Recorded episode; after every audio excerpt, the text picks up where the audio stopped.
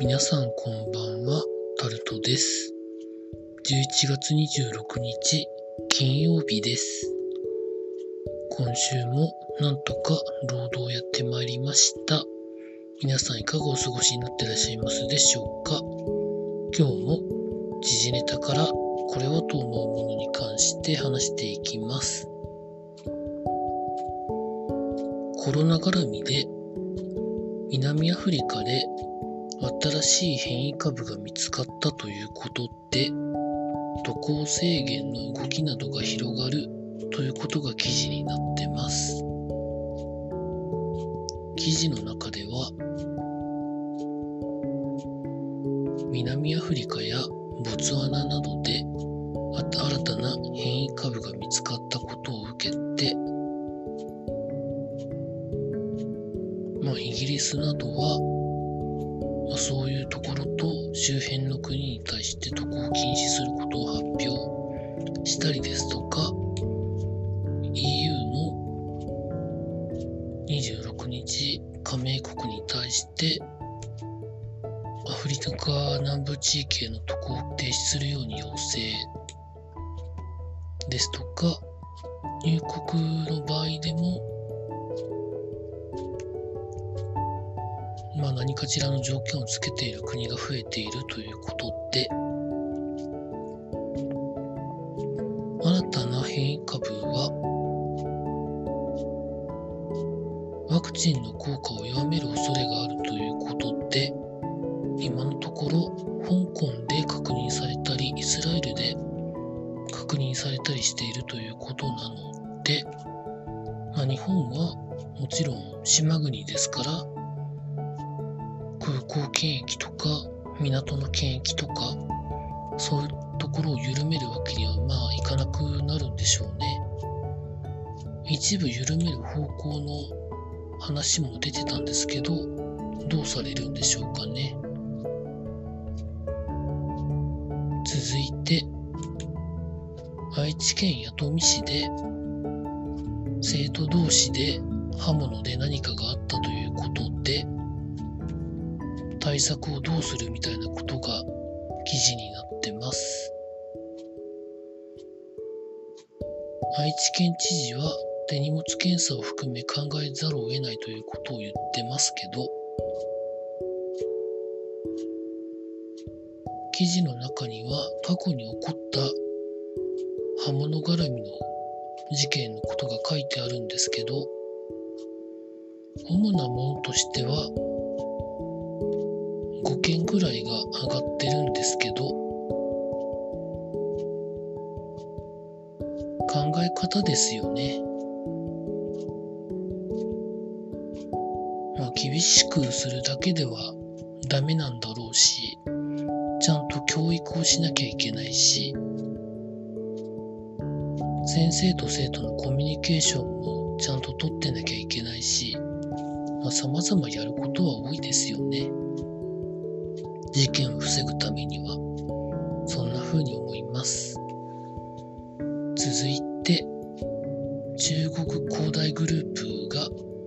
杭州エバーグランデ FC の売却を検討しているということが記事になってます。中国恒大が現在建設しているスタジアムが政府の管理下に入ったという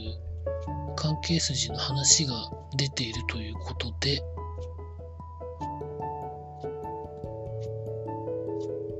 まあそういうことも含めてどうなっていくのだろうというふうに思うんですけど、あと、中国スーパーリーグサッカーの一部が、かなりのクラブで給与の遅延が発生しているということましたけど、なかなかしんどいことになってきてるんでしょうかね。続いて、経済のところに行きますと、金融庁は、みずほ銀行に対して、業務改善命令を出したということが記事になってます。まあ、システム障害が相次いだことを受けてだと思うんですけど、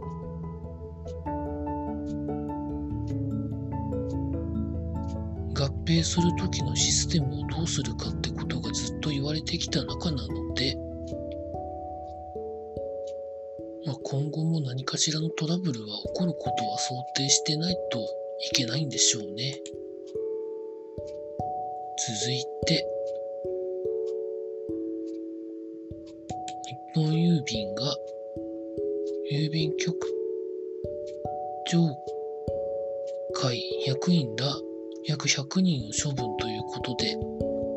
記事になってます。カレンダーを配ったことに対することらしいんですけど記事を読んでみると経費で購入したカレンダーを政治流用し支持する国会議員の後援者らに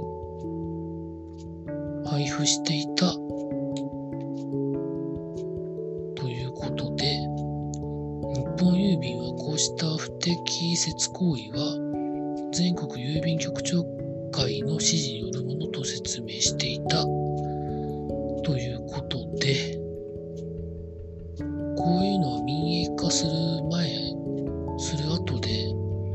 かしらのことが回ったんでしょうけどということが想像できるんですけど、どんなもんなんでしょうか。続いて、来年1月からの電気ガス料金大手すべてで値上げということで家計負担が増加する方向ということで記事になってます。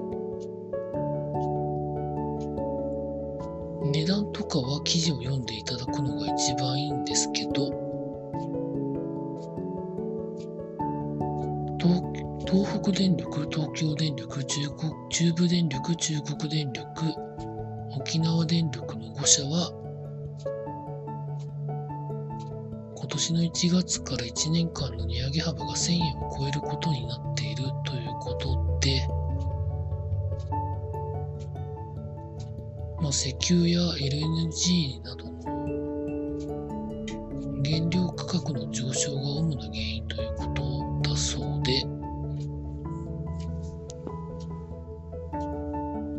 なかなかこれから冬ということで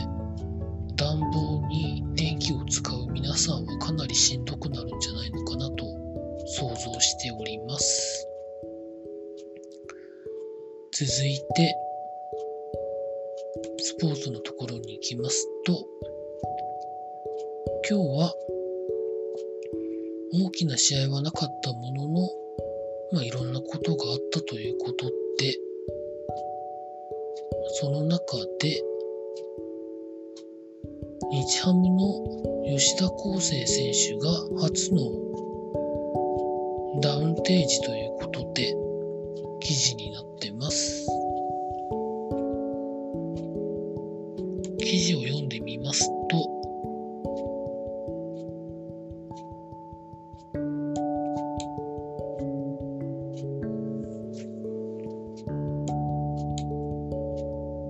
まあ、なかなかということで、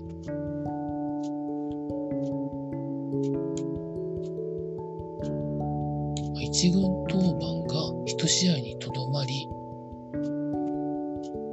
一軍で2年連続勝てなかったことと、2軍で19試合に投げて6勝8敗、防御率4.45というところを受けてだそうです。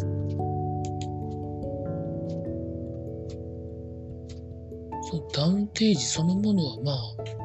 そうなんだろうなと思うんですけど、会見で髪の毛を切ったことを突っ込まれてるのがなんか違うのかなと思ったりもするんですけど、まあ、新庄監督のなんかアドバイスを受けてみたいなことを言ってたので、まあ、新庄さん効果がまあちょっとでも出ればいいんじゃないでしょうかね。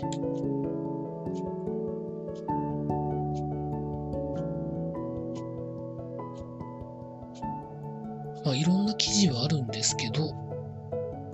今日はそんなところでございます。週末に関しては何も決めておりません。以上タルトでございました。